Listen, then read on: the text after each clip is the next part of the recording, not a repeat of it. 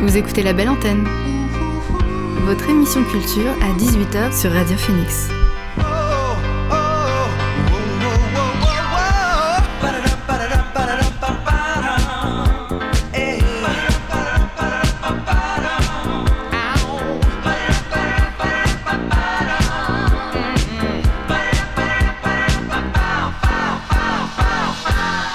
Bonjour, vous êtes sur Radio Phoenix, il est 18h, l'heure de la belle antenne, votre dose quotidienne d'actualité culturelle.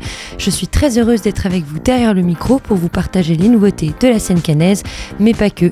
Au programme, ce soir, je reçois la comédienne et metteuse en scène Garance Bonotto. Elle vient nous présenter son spectacle Pink Machine qui se jouera à la Comédie de Caen ce soir et jusqu'à jeudi 19 janvier au Théâtre des Cordes.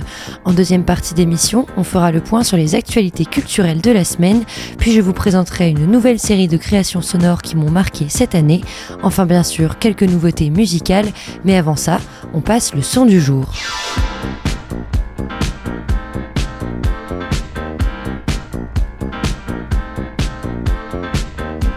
Le son du jour, c'est Safe Word de Serpent with Fit. Cet artiste expérimental tout droit venu de Brooklyn s'arrête sur l'obscurité de sa vie nocturne, mais aussi sur sa tendresse. Il dresse un portrait de toutes les complexités que rassemble la culture queer afro-américaine. Son titre, c'est Safe Word, il est annonciateur de son prochain album, Grip, prévu le 16 février, février prochain et apparaître chez Secretly Canadian.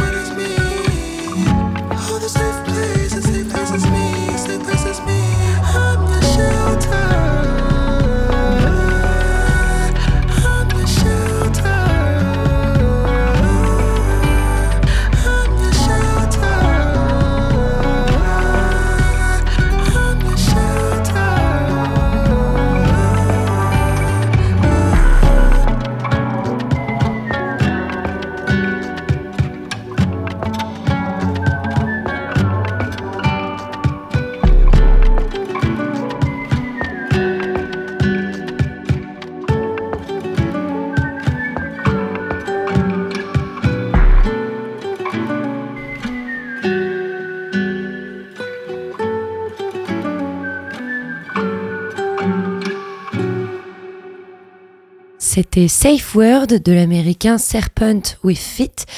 On accueille maintenant notre invité du soir. L'invité du soir dans La Belle Antenne. Ce soir, je suis avec Garance Bonotto, responsable de l'écriture, de la conception et de la mise en scène du spectacle Pink Machine, qui se jouera au Théâtre des Corps dès ce soir à 20h et ça jusqu'à jeudi. Bonjour Garance et bienvenue dans la belle antenne. Bonjour, merci de me recevoir. Euh, donc sur la scène de ce spectacle Pink Machine, on retrouve trois drag queens et une maîtresse de cérémonie que tu interprètes, mais tu pourras nous en dire un peu plus euh, au cours de l'interview. Et toutes les quatre, vous allez interroger votre rapport aux icônes féminines, c'est ça? C'est ça. Pink Machine, euh, c'est une sorte de fable euh, politique et euh, humoristique aussi, euh, parce qu'il y a ces deux aspects-là dans la culture drague qu'on investit comme un outil, un prétexte qui va nous permettre d'interroger notre rapport aux, aux, stars féminines dans la culture pop. Et donc l'histoire, c'est celle de ces trois drag queens qui ont été sélectionnées pour participer à ce dispositif qui s'appelle la Pink Machine. On ne sait pas si c'est un jeu, une émission. En tout cas, ça prétend être un faux cabaret. Elles sont invitées à rendre, à performer des hommages à leurs stars, à leurs icônes féminines dans ce cadre. Et au fur et à mesure, on va se rendre compte que et et la Pink Machine s'avèrent euh, plus cruelles qu'il n'y paraît, plus limitantes et limitantes, euh, plus limitants. Donc euh, ça va être une histoire aussi d'émancipation, de comment on réinvente un peu notre rapport à ces modèles-là et euh, comment on se permet euh, de sortir des cadres.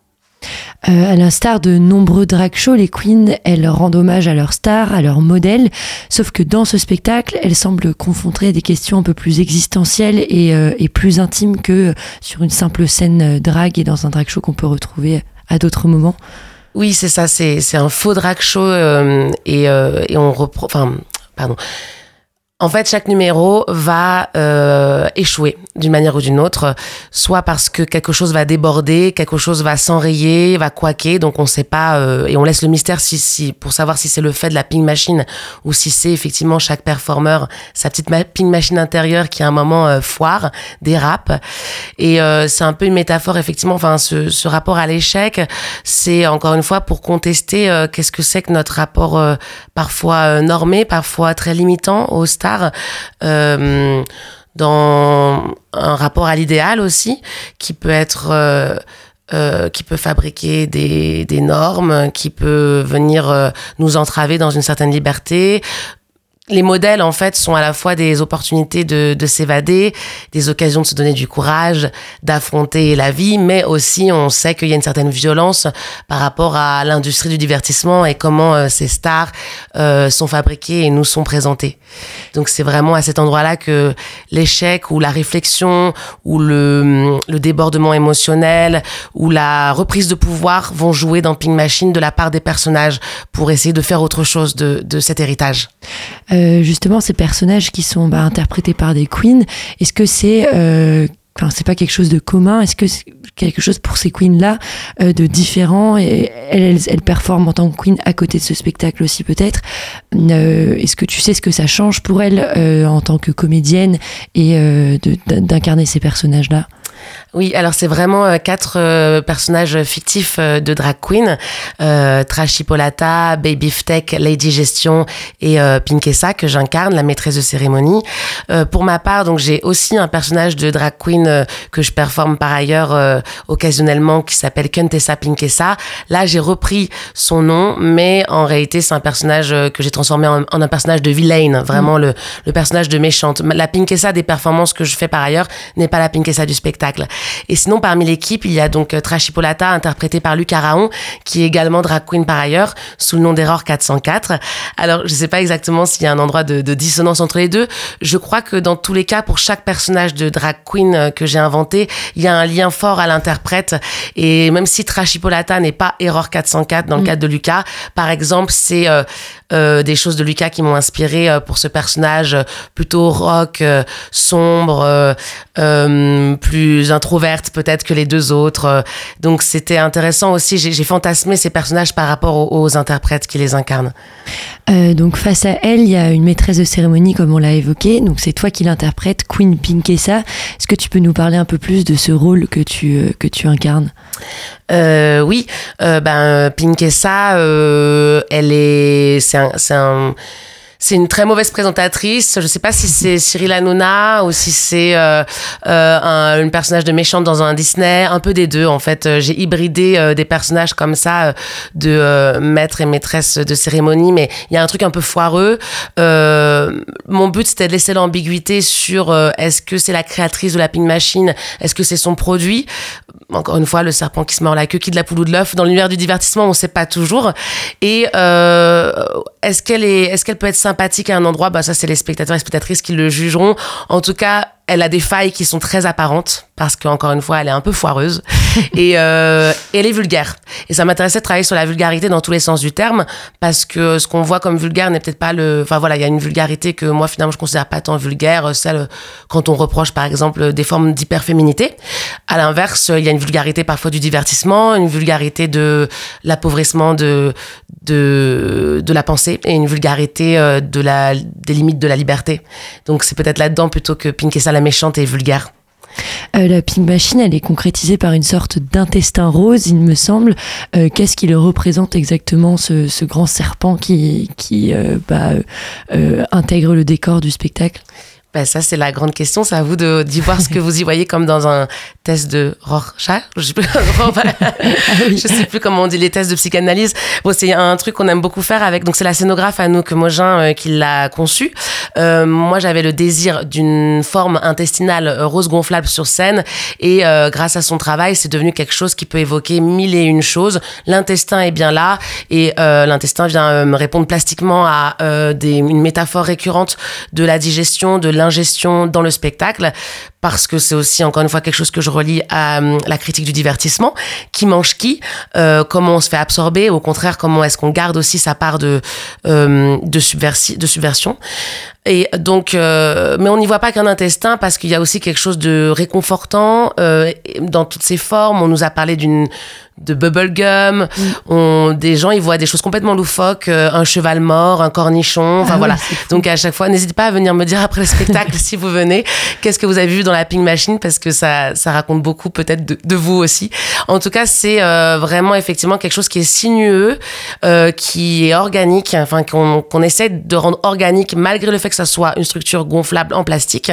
Donc tout ce contraste-là, quelque chose qui est aussi un peu sexy, un peu euh, euh, beau, alors que euh, ça va s'avérer encore une fois violent, cruel. Donc on cherche toujours euh, cet endroit de frottement entre un idéal et, et hum, un sous-texte.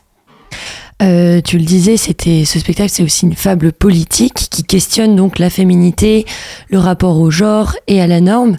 Euh, c'est quelque chose qui est euh, particulièrement présent dans, ton travail. Est-ce que c'est aussi ça qui t'a poussé à faire du drag? Oui, oui, oui. Mon rapport au drag, euh, donc moi je me considère comme une femme cis euh, et j'ai un personnage de drag queen euh, qui a été euh, vraiment une soupape, euh, ouais, une vraie soupape de sécurité pour pas dégoupiller face aux normes du genre et aux normes de ce qu'est euh, de la féminité. Donc comment est-ce que le drag permet d'investir des formes d'expression du genre plus grotesques, plus exagérées? Et en l'occurrence pour moi, Pink et ça, c'est un endroit où effectivement être méchante, être sale, être bruyante, être trop, tout ce qu'on ne permet pas forcément euh, à des personnes assignées femmes à la naissance. Euh, donc oui, il y a quelque chose de profondément politique là-dedans. Euh, je viens en tout cas d'un endroit, euh, grâce aux personnes qui m'y ont initié, du drag, qui est parfois un drag vite fait, mal fait, mais un drag avec un propos, un drag qui vient un peu euh, dynamiter des choses, ou euh, un drag de la scène aussi, plus qu'un drag de la beauté, pour ma part. Je suis pas une grande make-up artiste du tout, mais euh, voilà, ma mère drag, euh, Baby Gross, m'a, comme le nom l'indique, m'a emmené directement vers des formes, m'a encouragé à, à- à sortir de moi des formes plus, plus crades de, de ça. Et euh, dans la pièce, oui, oui, euh, complètement la enfin, politique. euh, encore une fois, cette, cette idée que ça soit toujours mi-figue, mi-raisin, qu'on puisse rire de choses, mais qu'on touche aussi à des, à des endroits euh, de, de violence euh, dans notre rapport aux, aux stars. Et, euh, et en même temps, ouvrir une porte, quoi. Vous le verrez avec la fin, pour que ça soit pas non plus trop déprimant. Voilà. Euh, dans, dans l'univers drag, est-ce que euh, c'est possible qu'on retrouve aussi euh, parfois des normes? Euh, Tu le disais, tu es une femme cis qui euh, performe en, en tant que drag queen. Est-ce que c'est commun? Est-ce que on te laisse aussi cette place en tant que femme cis dans le spectacle et le divertissement en tant que drag Oui, en tout cas, moi j'ai eu la chance de toujours avoir trouvé une place, euh, voire même euh, il y a un moment où tu peux être dans une logique de tokenisation, à savoir c'est valorisant pour un drag show de montrer euh, son ouverture, et tant mieux en disant ben j'accueille aussi des performeurs et performeuses euh, trans, cis ou non binaires. Donc on pourrait croire que c'est violemment réprimé, mais non. En tout cas dans mon parcours j'ai pas eu ce souci-là. Après c'est parce que j'ai pas non plus, c'est pas moi qui ai ouvert la voie. Enfin je pense à Morphine Blaze ou d'autres personnages de drag queen. Euh, qui sont des femmes euh, trans, cis ou non binaires, peu importe, mais en tout cas qui ont permis de déjà que ça existe. Et en fait, le, le problème, il, a, il est vraiment venu plutôt du côté mainstream américain. On le sait, euh, donc RuPaul, euh, qui est euh, le créateur de, de l'émission Drag Race, qui a popularisé le drag, a longtemps été contre le fait que des performeuses euh, euh, trans, euh, cis, non binaires, des femmes Ah cis oui. ou non binaires euh, euh, fassent du drag, parce que c'était comme tricher, enfin fasse queen en tout cas. C'était comme tricher. Et aujourd'hui, on en revient, et même la version française de Drag Race est, bien plus ouverte sur ces questions-là. Euh, les voilà. Donc j'ai l'impression qu'il y a une place, euh, il y, a, il y a différents espaces quand même pour s'exprimer. Qu'on est à un moment où on, on arrive à comprendre que le drag, c'est performer son genre, c'est venir exagérer des codes pour mieux euh, en montrer l'artificialité, et que du coup, c'est un outil qui peut être investi par euh, toutes les personnes, peu importe ce qu'elles ont entre les jambes, tant qu'elles ont envie d'amener quelque chose, d'un alter ego qui viendra euh, bousculer, euh, ébranler les normes de genre, quoi. Euh, et pour en revenir au, processus de création de Pink Machine, de quoi tu t'es nourri pour créer ce spectacle et bah, justement questionner ce- cette relation aux icônes féminines? Là où les mes précédentes créations avaient une, euh, une base plus euh, autofictionnelle, c'est-à-dire où il y avait euh, littéralement beaucoup de, de moi ou des personnes qui jouaient dans les pièces ou d'une forme de biographie. Je pense à mon premier spectacle sur les bimbos qui s'inspirait vraiment de six bimbos réels. Là, euh, Pink Machine, ça a été une tentative d'aller vers la fiction et, euh, et donc d'inventer aussi des, les personnalités de ces personnages. Donc, euh, les stars qu'on invoque, par exemple, sur scène ne sont pas les stars réelles des, des interprètes. Et donc, ça a été un travail aussi de fictionnalisation. Et donc, je me suis créé un corpus comme ça en, en me documentant et aussi à partir du laboratoire, de laboratoire euh, qu'on a fait avec euh, les, les interprètes euh, et l'équipe sur... trouver comme ça un panel euh, de, de, notre, de boules à facettes un peu communes. Enfin, aucune référence n'est jamais commune parce que il y a des gens qui connaîtront peut-être pas euh, Tina Turner ou, ou euh, Weshden, euh, voilà. Mais en tout cas, on essaye d'avoir, j'ai essayé comme ça d'emprunter à plusieurs éléments de différentes générations de la pop culture. Euh, en même temps, ce qui nous a nourri, c'est les actions culturelles. On a commencé par faire beaucoup euh, de temps de transmission avec des enfants, avec des personnes âgées, avec des amateurs et euh, de la récolte de témoignages. Pareil, ces témoignages-là ne se retrouvent pas directement dans la pièce. C'est pas une pièce documentaire, mais ça a forcément nourri à un endroit. Euh, quoi qu'il y a des petits clins d'œil quelque part euh, d'une parole recueillie ici et là. Et après, il y a eu aussi donc oui, donc non, j'ai à peu près tout dit. Pardon. Euh, et est-ce que tu penses que euh, le drag, enfin ce monde du drag va te suivre euh, dans toute ta vie artistique? Est-ce que c'est quelque chose que tu souhaites intégrer dans tous tes spectacles futurs Euh, non, je pense pas. Euh, par contre, je souhaite, j'espère, je me souhaite de performer euh, dans cette, euh, avec cet alter ego encore longtemps, mais euh, c'est, euh, c'est pas forcément quelque chose que je, que je m'en, voilà, euh, je sais pas de quoi seront faites mes prochaines créations. En tout cas, le travail sur la transformation est un travail plutôt jubilatoire et un travail que j'affectionne, euh, mais ça se prêterait pas forcément à tous mes désirs. Ça a été le cas pour ma pièce sur les bimbos, mais parce que voilà, quand c'est quand on parle aussi de sujets, que ce soit les stars ou euh, des archétypes féminins très forts, où il y a déjà un travail comme ça de performance du genre, bah le drag m'a semblé le bon outil pour venir effectivement euh, questionner ce qu'est le masque et aussi la la réalité du masque, pas être dans un truc de euh, euh, l'artifice est faux, au contraire venir dire qu'il y a de la profondeur dans la surface. C'est une phrase qu'on qu'on aime beaucoup. euh, euh, dans nos créations avec Mona Abou Saïd, parce que la compagnie, du coup, on la co-dirige avec euh, Mona Abou Saïd, euh, que j'ai rencontrée durant mes études, et on l'a implantée euh, là d'où elle vient, à Aéroville-Saint-Clair. Et on alterne nos créations.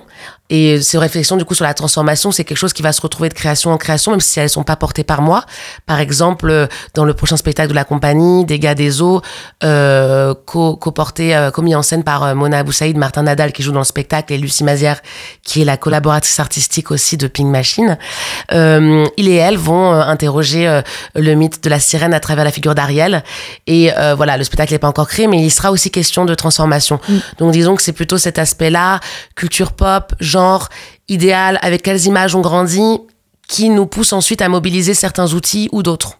Vous pouvez trouver donc euh, dans ouais, le- dans le drag ou peut-être ailleurs, dans l'écriture autofictionnelle, dans la récolte de témoignages. On, on a, enfin, on va chercher un peu des méthodes différentes, même si on a nos nos pratiques de prédilection avec Mona comme ça, selon les projets. Bah, merci beaucoup Garance euh, pour euh, bah, cette interview. On te retrouve donc avec ta bande de Queen, euh, Mona Aboussaïd, Martin Nadal et Lucas Rao sur la scène du Théâtre des Cordes dès ce soir à 20h, mais aussi demain soir et jeudi soir à la même heure. Donc n'hésitez pas, chères auditrices et auditeurs, à, à prendre vos places à la Comédie de Caen pour aller voir ce spectacle. Donc ce cabaret de la Pig Machine, c'est aussi, il est aussi actuellement en tournée partout en Normandie. Mardi 6 février à Bayeux, du 13 au 15 mars au Havre et euh, le 14 juin 2024 à Évreux. Donc c'est une belle tournée euh, qui vous attend euh, bah, tous les quatre avec ce spectacle Pink Machine. Est-ce que tu veux ajouter quelque chose peut-être autour de autour de ce spectacle euh, qu'il n'y a plus beaucoup de place, donc euh, Oui. prenez, prenez vos places. Et que sinon, c'est euh, bah, c'est une œuvre euh, collective aussi. Et je voudrais juste euh, voilà, remercier euh, toutes les personnes. On a parlé de la scénographe, mais il y a aussi un créateur lumière, euh, Louis Sadi, une créatrice son, Marjorie Barré, euh, des costumes faits par Salomé Romano. Et euh, là, qui nous accompagne euh, aussi en, en tournée, en régie, euh, Chancien de Beaumelet et Ludwig Éloire. Et euh, Anna Caro qui nous a aussi aidé à concevoir la chorégraphie. Voilà, donc ça c'est la beauté aussi de, de, ce, de ce spectacle gonflé, c'est qu'il est fait de, de plein de sueur et de plein de, de désirs et de regards. Et euh, c'est très précieux. bah, Merci Garance, au revoir et bah, euh, bonne continuation. Merci. Avant de faire un point sur les dernières actualités culturelles, on écoute un titre de Kids Return. Le groupe a été salué par la critique avec son premier album Forever Melodies. Après une tournée aux US et au Japon, les artistes sont revenus avec Rails of the Night pour nous montrer une autre facette de leur univers. Le 28 janvier 2024, les Kids Return seront invités sur la scène de l'Hyper Weekend Festival de Radio France avec un chœur gospel. On écoute Rails of the Night tout de suite dans la belle antenne. the rest.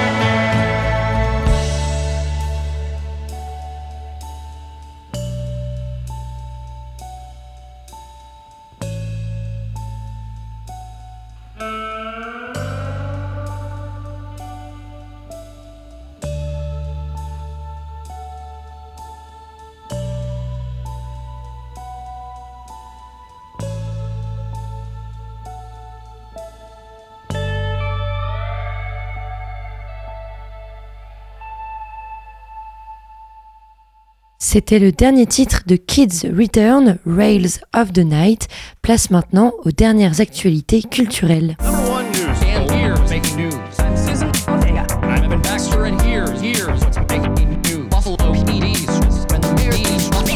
Baxter, and here's what's making news? La première actualité est politique, c'est bien sûr la nomi- nomination de Rachida Dati au ministère de la Culture. Cette nomination a suscité quelques interrogations et critiques de plusieurs de ses détracteurs, notamment parce que c'est une ancienne membre du Parti républicain dont elle a été exclue dans la foulée de sa nomination à Matignon. Dans une interview accordée aux Parisiens samedi 13 janvier, Rachida Dati a répondu aux critiques et réactions négatives d'artistes qui se sont accumulés sur son arrivée au poste. Selon Rachida Dati, la culture n'est ni de ni de gauche.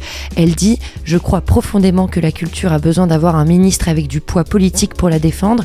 J'ai l'intention de travailler avec tous ceux qui partagent cet objectif, quelle que soit leur sensibilité, a détaillé la ministre. Samedi soir dernier, au Cirque Royal à Bruxelles, des militantes ont interrompu le spectacle du stand-upper Seb Melia. Le stand-upper de 38 ans a fait l'objet de plusieurs accusations sur les réseaux sociaux ce week-end. Cette manifestation a eu lieu à l'appel de l'humoriste belge Florence Mendes. Celle-ci avait auparavant recueilli et publié jeudi quatre témoignages accusant Seb Melia de violences sexuelles.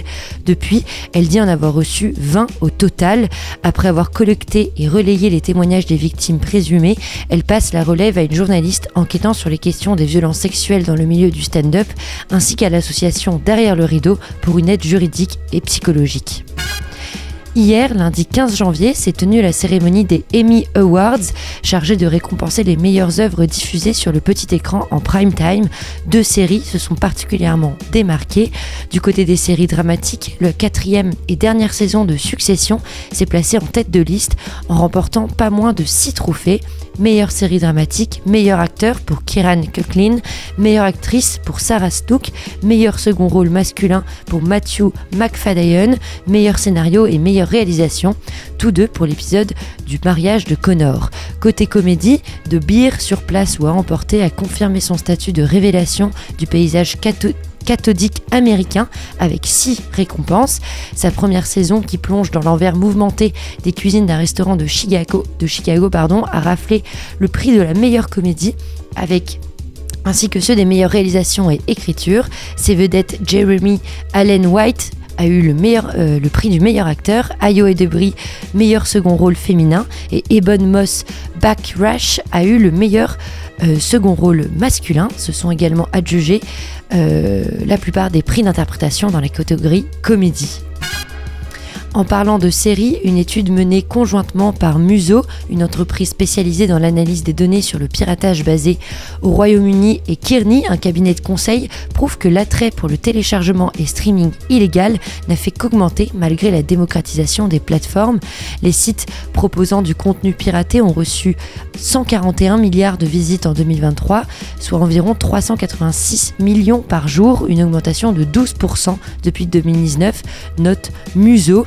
La multiplication du nombre de plateformes et de contenus proposés est un début d'explication à cette hausse du téléchargement illégal. Certes, les utilisateurs sont sûrement fatigués de devoir jongler entre leurs multiples abonnements pour pouvoir regarder leurs programmes, mais ce n'est pas la seule raison. L'attitude souvent hostile des services vis-à-vis de leurs abonnés agace aussi. Hausse des tarifs, apparition de publicités, y compris pour les abonnés, répression du partage de comptes. Toutes ces mesures encourageraient à se tourner vers des services illégaux. Une autre étude sortie en ce début d'année, c'est celle de l'application Shotgun. La plateforme spécialisée en billetterie d'événements musicaux a mené une enquête intitulée La génération Z et l'industrie du live, tendances et préférences. 850 jeunes âgés de 20 à 25 ans ont été interrogés sur leurs pratiques et leur consommation de musique live. La première catégorie concerne les genres musicaux préférés des jeunes en live, que ce soit au niveau des streams ou des concerts. La techno est la grande gagnante avec 75% en live et 70% de consommateurs en stream. Euh, en étant la troisième, le troisième genre le plus streamé selon Shotgun, euh, le rap n'arrive que en quatrième position du classement. Il est précédé par la house puis l'électronique live. Shotgun justifie cette donnée par le fait que les soirées de rap n'atteignent souvent pas la qualité attendue par le public. Cela fait aussi écho à un autre point mis en valeur par l'enquête, euh, c'est ce qu'il y a à améliorer lors des lives. Près de deux jeunes sur trois demandent plus d'interactivité avec les artistes. Cette particularité-là semble primordiale dans l'expérience live, autant pour les artistes que pour les spectateurs. C'est la fin de cette chronique Actu. Avant de vous parler de mes dernières découvertes en termes de podcast, on fait une pause musicale. Le nouveau titre de Fortet, cela fait depuis 2020 que le producteur n'a pas sorti d'album. Si vous voulez l'entendre, c'était aux côtés de Fred Again ou Skrillex qu'il a rejoint euh, sur plusieurs grandes scènes. Le 10 janvier dernier, il est revenu avec Loved, un morceau tout en douceur aux accents folk tronica qui annonce un nouvel album sur son label Text Records. Loved de Fortet, c'est maintenant sur Radio Phoenix.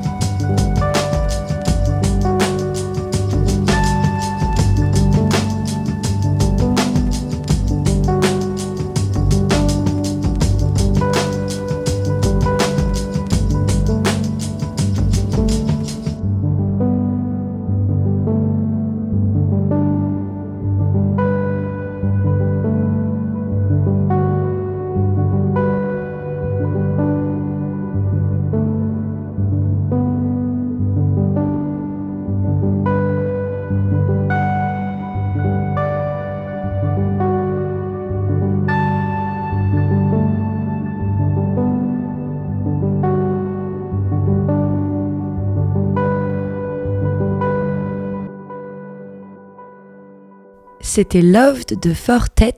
Après cette pause folk électronique, voici une chronique podcast lancée par un nouveau jingle fait par notre super Lucas.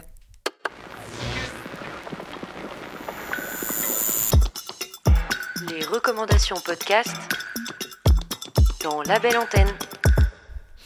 Le premier podcast que je vous recommande est à propos euh, pour les personnes qui se sont lancées ce mois-ci dans un Dry January. Il s'appelle Alcool, nous avons un problème.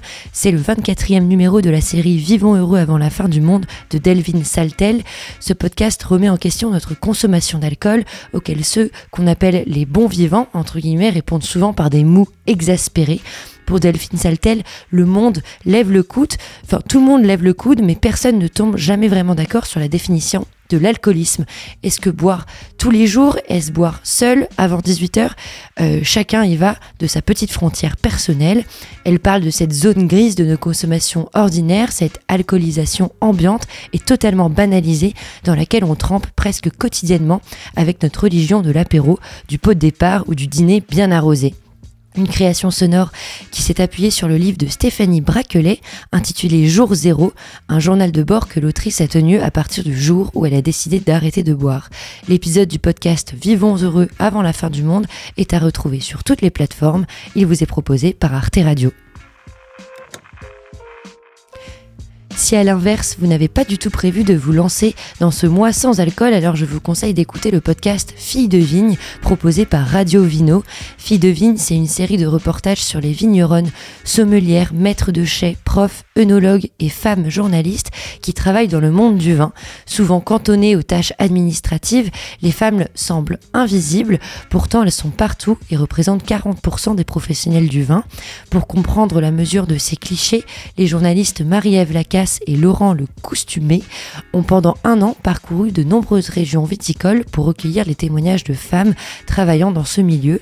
Les deux saisons de ce podcast mettent en lumière les difficultés mais aussi les bonheurs de ces femmes vigneronnes ou sommelières qui exercent dans un milieu réputé comme masculin. Vous pouvez retrouver tous les épisodes de Filles de Vigne sur vos plateformes d'écoute ou sur le site de Radio Vino. Cette place de la femme dans les milieux agricoles, elle est aussi questionnée dans la série Un podcast à soi, proposée par Charlotte Puvlovski. Elle a réalisé deux épisodes intitulés Paysanne en lutte. Le premier donne la voix à Marie-Édith Gwenen et Charlotte, qui sont éleveuses de vaches laitières près de Rennes. Euh, depuis quelques années, elles se retrouvent avec d'autres paysannes au sein du groupe Les L pour questionner le sexisme dans le monde agricole, partager leurs frustrations, envie et espoir de ce métier, mais aussi trouver des solutions pour se former et mieux maîtriser les machines agricoles et tracteurs qui sont souvent réservés à leurs collègues masculins. Le deuxième épisode propose une réflexion autour de l'accès à l'alimentation. Il rassemble derrière le micro de Charlotte Pavlovski, Lucie et M. La première a une ferme, elle élève des animaux et mange leur viande, leurs œufs et le fromage fabriqué avec leur lait, mais elle se sent proche d'eux et les respecte et elle cohabite avec eux. M, elle est maraîchère, elle ne consomme aucun produit issu de l'exploitation animale. Pour elle, c'est impensable. Ces deux épisodes nous permettent de repenser notre vision de l'agriculture et de n'avoir toutes les nuances de ce métier qui suscite autant d'admiration que d'appréhension. Une création à retrouver sur Arte Radio et toutes les plateformes d'écoute aussi. Enfin, une dernière recommandation, c'est la série documentaire écrite par Paul Max Morin, Justine Pérez et Maxime Ruiz. Alors qu'en France, des milliers de manifestants demandent le retrait total de la loi immigration votée par le Parlement le 19 décembre dernier, il semble bon de se replonger dans notre histoire et notamment celle de la part algérienne de notre pays. 39% des jeunes Français ont un lien familial avec la guerre d'Algérie et la colonisation. Six d'entre eux confient à Paul Max Morin leur questionnement pour penser les plaies du passé et surtout les dépasser. Euh, pour conclure cette, cette chronique, je vous propose de vous plonger dans la bande-annonce de cette série qui s'appelle Sauce algérienne et qui exprime bien ce que vous allez pouvoir trouver en l'écoutant. L'Algérie, c'était confus, quoi. Je savais pas vraiment ce que c'était. Je me souviens qu'au lycée, il y avait une page dans le manuel et c'était comme pour l'esclavage, on n'en parlait pas énormément, quoi. On m'a dit qu'il y avait eu la guerre et en même temps, j'avais pas l'impression que mes grands-parents avaient fait la guerre. Ma grand-mère, elle en parlait pas. Elle en parle toujours pas. Je m'appelle Paul Max Morin. Depuis trois ans, pour ma thèse, j'ai rencontré une centaine de jeunes, tous de familles affectées par la guerre d'Algérie. Moi, je ne suis ni petit-fils d'appelé, ni petit-fils d'immigrés de pieds noirs ou de harkis. La guerre d'Algérie? La guerre d'Algérie, comme tout le monde, j'en ai beaucoup entendu parler. Mais pour dire qu'on n'en parlait pas et qu'elle nous divisait. Moi, mes ancêtres ont choisi la France. Vous m'excuserez. Et je les bénis, encore une fois. Et je bénis la France de nous avoir colonisés, vous voyez? Pourtant, notre génération parle de la guerre d'Algérie sans animosité. Et je ne compte plus le nombre de fois où en soirée, le temps d'une cigarette à la fenêtre, j'ai entendu mes potes partager leurs histoires familiales.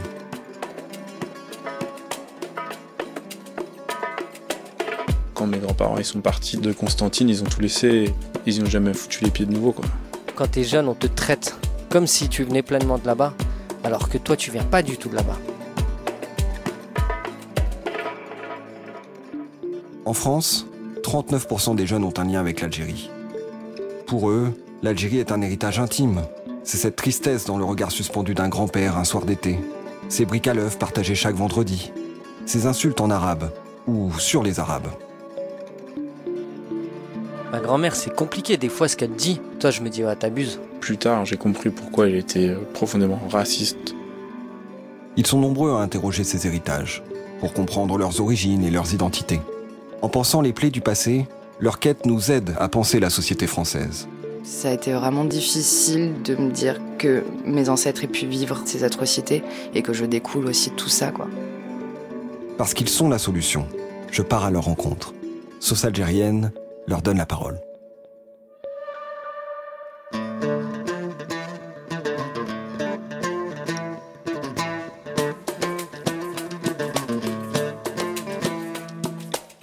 Salim, Marie, Justine, Simon, Gauthier, Kaina, on, est, tous français de sauce algérienne. on va vous raconter nos histoires. d'Aubervilliers à Marseille, en passant par Villeurbanne, nous sommes cette France marquée intimement par l'Algérie. la guerre, on ne l'a pas vécue. Mais on a hérité de ces silences. Alors cette fois-ci, la parole, on la prend. La, La parole, parole. on la prend. On la prend. Sauce algérienne, un podcast original Spotify, produit en association avec 13 Productions. Une série documentaire de Paul-Max Morin, Justine Pérez et Maxime Ruiz, réalisée par Franck Aderer. Vous écoutiez la bande-annonce de la série de podcast Sauce algérienne, une création donc originale proposée par Spotify. Place maintenant aux nouveautés musicales. Après une longue pause, le chanteur et musicien orléanais Landanoum réactive son projet électropop par le biais d'un luxuriant nouvel album scindé en trois volumes distincts et complémentaires, conçu avec la participation d'une ribambelle d'invités. Fruit de cinq ans de travail intense, le résultat final délivre pas moins de 26 morceaux instrumentaux ou et se déploie sur trois volumes publiés séparément tous les deux mois depuis septembre 2023. Le dernier en date, c'est As Blue As My Veins. Il est sorti le 12 janvier dernier. On écoute le premier titre de cet opus. Il s'appelle Beauty of a Shadow. Tout de suite dans la belle antenne.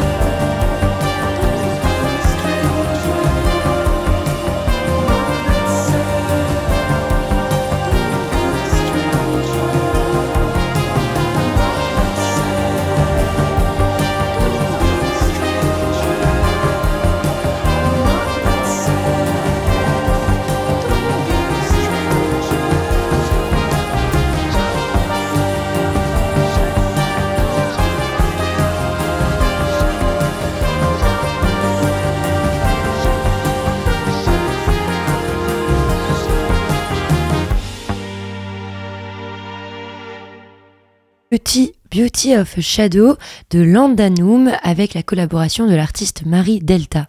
On change de registre avec un album sorti le même jour, vendredi dernier. La chanteuse Kali Uchis a dévoilé son dernier album intitulé Orchideas. Plus que jamais, elle renoue avec ses racines colombiennes puisque c'est son deuxième projet totalement en espagnol. Le titre que j'ai choisi de vous faire écouter s'appelle Como Así. C'est Kali Uchis sur Radio Phoenix.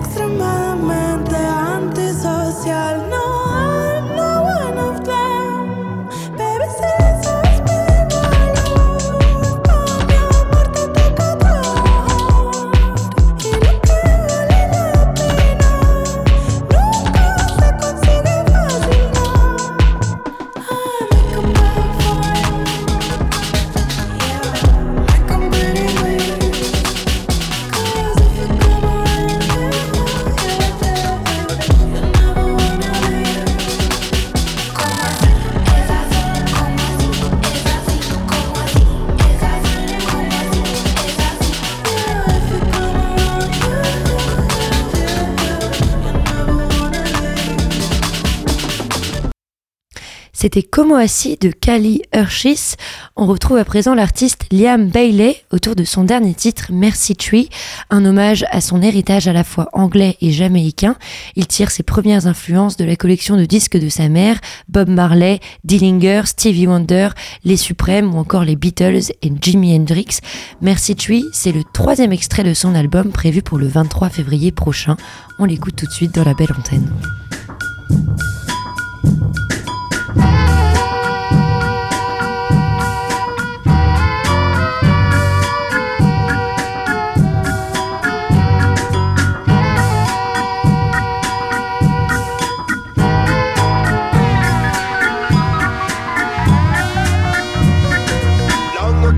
We couldn't speak. You danced around us violently. We gave our blood and labor. You couldn't call yourself my neighbor. People born in shallow graves sowed the seeds of culture. We're welcome here, but not today. You treat us how it suits ya. We have bones that break the same as you, but tongues are made for tasting. We gave it till we black and blue, cause ours is yours for taking. And was it really worth the wait? Trauma isn't how you compensate. Your people want a better fate. Wealth we can regenerate. Some will say that we're already made. We should be happy with a piece of two. Yet everybody wants to be like we. Know the money never coming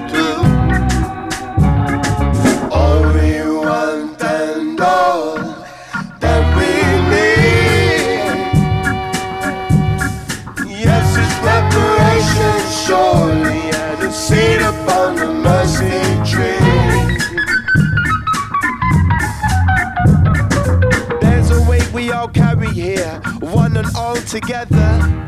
The road runs out for a million years. Let's break those chains and tether.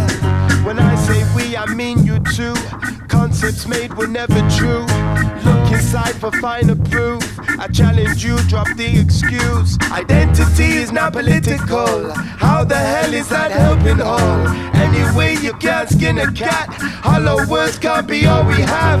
Making love is the best higher. Vibrations elevate higher. Tell 'em with no patience up our sleeves. Tell 'em we can take things when we need.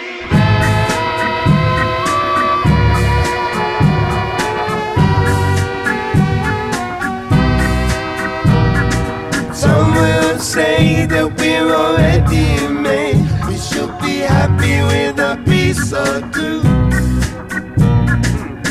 Yeah, everybody wants to be like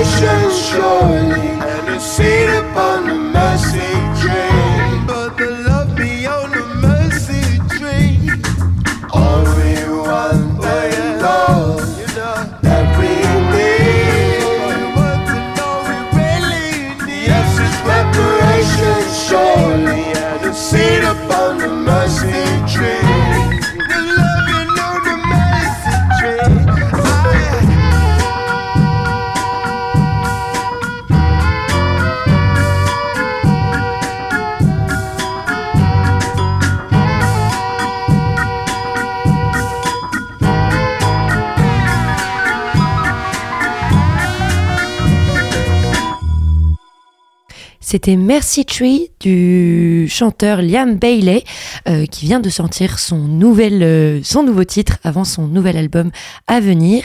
Euh, la belle antenne c'est fini pour aujourd'hui mais on se retrouve demain à 18h. Juste après vous pouvez retrouver toute l'équipe du rétro en direct. C'est avec vous que je vous laisse et c'est entre de bonnes mains. Merci de nous avoir écoutés. Merci à Lucas dans la régie sans qui je ne pourrais pas vous parler. Vive la culture et vive la radio. À demain.